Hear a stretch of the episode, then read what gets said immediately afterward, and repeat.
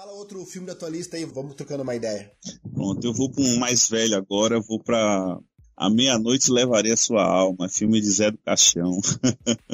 Ó, oh, filme BR aí, pô. É, esse das antigas. Das antigas mesmo. É, é, Outra coisa que não é bastante conhecido, né? O pessoal mais novo aí é Zé do ah, Caixão, não vai, né? Não, a galera não, não vai curtir, não. É tipo, esse é um filme que antes de se assistir, você tem que entender o contexto que ele está inserido, né? Tipo, é um filme que não, não é super produção, primeiramente.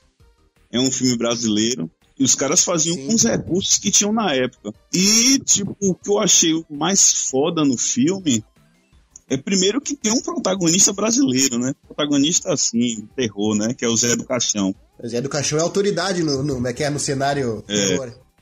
E, tipo, o terror que ele cria em cima, com os recursos da época, né, as interpretações que ele faz pro personagem, é, as sacadas, é mais um, um terror assim, daquela época, mas principalmente um terror pra galera que vive no campo, tá ligado? Onde tem aquelas tradições lá do interior, de enterrar o morto tal, cortejo, né? A questão de espíritos, questão mística que envolve os interiores do Brasil, né? As tradições religiosas e tal. Então ele é um filme que ele vai impactar por isso. Né? O Zé do Caixão era um cara que anti-religioso, né? E durante o filme tem uma cena assim que tipo, não sei se é nesse ou é no segundo, que tipo é Semana Santa e ele tá comendo carne assim, tipo na frente da galera. Tipo, hoje em dia vai parecer nada, né? Ah, isso é terror. Né? Mas você tem que entender o contexto da época. Tipo, na época que ele fez o filme, essa ideia da Semana Santa, de não poder comer carne, de, de a questão era muito pesada, né? Então, ele trazer isso, tipo, impactou na época do terror por essas cenas e outras, né? A questão do caixão e tal. Eu, entendi, eu acho que eu te entendi. Eu tô vendo aqui, o filme, ele é de 64. Então, pô. É, mil... época da ditadura aí, velho. Tu, eu imagino assim que o pessoal daquela época mais conservador e tal, o pessoal da, vamos dizer assim, os católicos principalmente, certamente odiaram esse filme, né? E assim, as cenas são fortes, né? O final mesmo é. Eu achei muito forte. Tem uma cena que ele vai pro inferno. Porra, então é pesado mesmo o negócio. Já começa pelo início, né? Se você for Olha aí, bota no YouTube aí pra você ver só o início.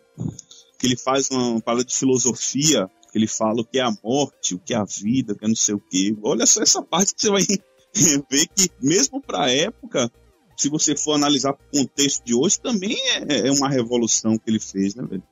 As interpretações, o, a ambientação. Ele tem várias críticas sobre o terror atual, o Zé do Caixão. Ele não curte muito o terror que se faz atualmente? Eu tava vendo uma entrevista dele falando sobre é, Fred vs Jason, eu acho. E ele falando que, tipo, a violência explícita, ela não é um, uma questão de terror.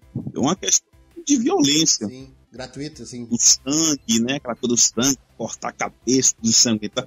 Isso não é terror. Isso ele falando que o, a questão de como ele interpreta o terror é não ter o sangue, mas a ameaça que representa, entendeu? Essa cena do cara pegar, ameaçar o outro com uma faca, então ele achava isso mais impactante, né? Por isso que ele vai ficar famoso também pela, pelo, pelas coisas, as situações que ele criava, que ele criava de terror, como a questão das aranhas, as cobras, né, que vai ter nos filmes dele. Que eu acho que impactava mais na época também e hoje, né? O Zé do Caixão, ele é o Zé do Caixão porque ele fazia o que ele fazia né, nessa época com, com recursos mínimos. E o que, que precisava naquela época com pouco recurso? Criatividade. Então, eu, eu vendo aqui trechos do filme que tu tá indicando aí, que é o a meia-noite levarei sua alma, eu vejo que ele contextualiza bastante, assim, a, a, a câmera, ela, ela valoriza cada, cada quadro, cada aspecto ali, vamos do cenário também. E que nem tu disse, ele começa o filme tendo um diálogo ali, né? Falando sobre. dar uma filosofada pesada ali. Então. É, é bacana isso. E pra época também, né? Inclusive, tem um documentário muito bom que fala sobre como eles conseguiam fazer esses filmes, né? Com os recursos limitados que tinham. Eles, o Zé do Caixão ele tinha outros filmes antes de fazer terror. E aí, uma parte que eu gostei muito do documentário é que ele fala, tipo, antes de fazer terror, ele fazia um filme de ação e tal, né? Tinha um filme que ele fazia de faroeste. Tinha uma cena que, tipo, passava, acho que vários cavalos, assim, né? Uma perseguição de cavalo e tal. Só que os recursos eram tão limitados que ele tinha um cavalo, dois no máximo, para gravar. Aí, tipo, os caras ficavam, como é que a gente vai fazer uma cena de, de perseguição, né? Com vários cavalos, se a gente só tem um, só tem dois. Aí ele, ah, tem, tinha uma ideia, vamos pintar os cavalos. Sério, vamos pintar os carros. Pinta o mesmo de uma cor, depois a gente pinta de outra. As pessoas pensarem que são cavalos diferentes. Genial. E as imitações do preto e branco, tudo mais, não ia ter como perceber, né? Preto e branco ali e tal. Então, pô, muito massa. Pô. Os caras conseguiram fazer isso aí com os recursos. A Zé do Caixão fazendo história. E, e, é o que eu disse, né? Pouco recurso, pouco dinheiro, o que, que tinha que se sobressair? A criatividade. E aí, que ele, aí, e aí que o cara é gênio, né? Criou um personagem de sucesso. Verdade. Então tu é fã dele, na verdade? Deixa eu te entender. Eu gosto, eu gostei dos dois primeiros filmes. Ele lançou um terceiro agora, também achei legal. Mas sou fã pela, por essa questão da, das dificuldades, né, de você gravar um filme de terror no Brasil naquela época e tal. O cara criou um personagem. Inclusive, eu tava vi outras entrevistas que ele ficou famoso na época. O cara chegou a viajar o mundo aí com, com esse personagem de educação. Foi fama, né, no período. Coisa que hoje em dia você não, não vê, né?